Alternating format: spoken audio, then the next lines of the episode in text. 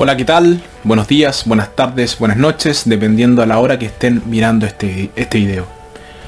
Les mando un gran saludo, un gran abrazo virtual y hoy vamos a reflexionar el Evangelio de este domingo 29 del tiempo ordinario.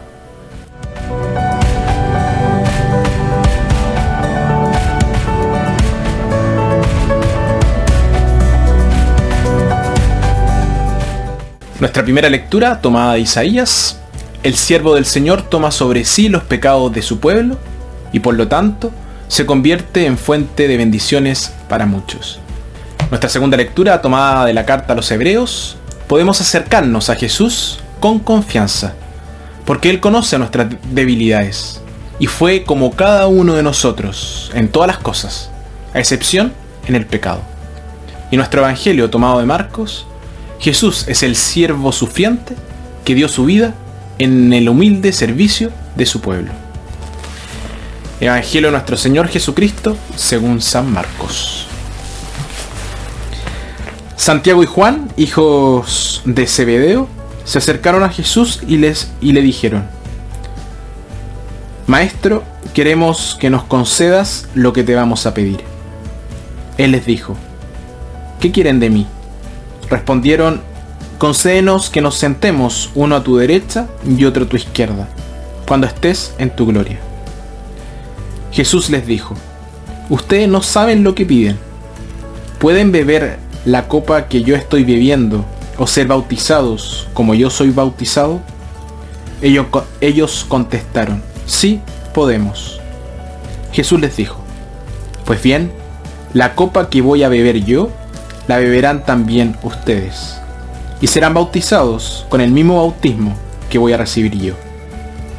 Pero el sentarse a mi derecha o a mi izquierda no me corresponde a mí el concederlo. Eso ha sido preparado para otros. Cuando los otros diez oyeron esto, se enojaron con Santiago y Juan.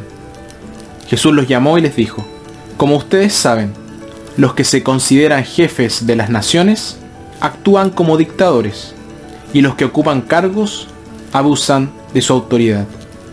Pero no será así entre ustedes. Por el contrario, el que quiera ser el más importante entre ustedes debe hacerse el servidor de todos. Y el que quiera ser el primero será esclavo de todos. Sepan que el Hijo del Hombre no ha venido para ser servido, sino para servir y dar su vida como rescate por una muchedumbre. Palabra del Señor.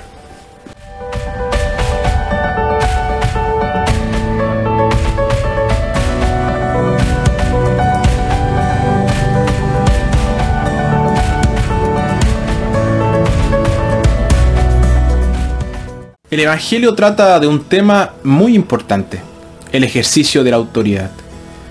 Nos toca a todos. Mucha gente ha tenido malas experiencias con la autoridad. La gente busca autoridad por diferentes razones. A algunas personas les gusta el poder que lo acompaña, los hace sentir importantes. A otros les gusta el prestigio que aporta. A otros les gusta el salario más alto. Todas estas razones tienen algo en común. La autoridad es vista como una oportunidad para promocionarse. John Barnier distingue dos tipos de autoridad. Una autoridad que impone, domina y controla. Y una autoridad que acompaña, escucha, libera, empodera, da confianza a las personas y las llama a ser conscientes de sus responsabilidades. Existe incluso un tercer tipo de autoridad, silenciosa, amorosa y oculta. La autoridad del amor impotente, que espera, genera confianza y a veces mira angustiado día y noche. A veces los padres tienen que esperar y observar a sus hijos que se han descarriado, con la esperanza de que regresen. Algunas personas tienen ansias de poder y usan su autoridad para dominar a los demás. Y este es un abuso de autoridad. El ansia de poder no tiene sus raíces en la fuerza, sino en la debilidad. Solo los débiles miden su valor por quien pueden dominar. La autoridad ejercida de esta manera aísla el poseedor y tiende a sacar lo peor de todos. Cuando Santiago y Juan le preguntaron a Jesús si podían ocupar los primeros lugares en su reino, estaban pensando solo en ellos mismos. No les importaba cuánta envidia y resentimiento despertaban en sus compañeros. Obviamente pensaron que su reino estaba inspirado en los reinos mundanos. Aquellos en lugares altos disfrutarían de honor, gloria y poder. Pero Jesús les dijo que no era así en absoluto. En su reino, los más grandes serían aquellos que estuvieran dispuestos a servir a los demás en lugar de servirse a sí mismos. Jesús primero esbozó el estándar aceptado de la autoridad civil. Dominación con gobernantes que se adueñan de su pueblo.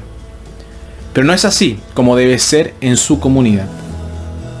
Vio la autoridad como una oportunidad para servir. Como siempre, él mismo dio el ejemplo. No se adueñaba de la gente. Apeló, invitó, pero dejó la respuesta a ellos. Él lideraría, pero no controlaría. Su autoridad reflejó la de Dios. Dios usa su poder no para controlar, sino para delegar. Y así quería que se ejerciera la autoridad en su comunidad. No se debe dar autoridad a quienes la buscan, sino solo a quienes han demostrado que están dispuestos a servir.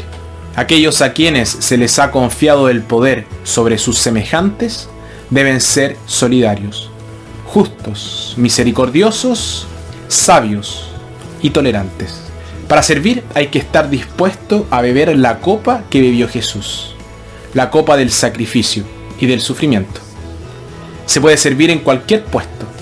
Sin embargo, los que ocupan puestos de autoridad son los mejores situados de todos.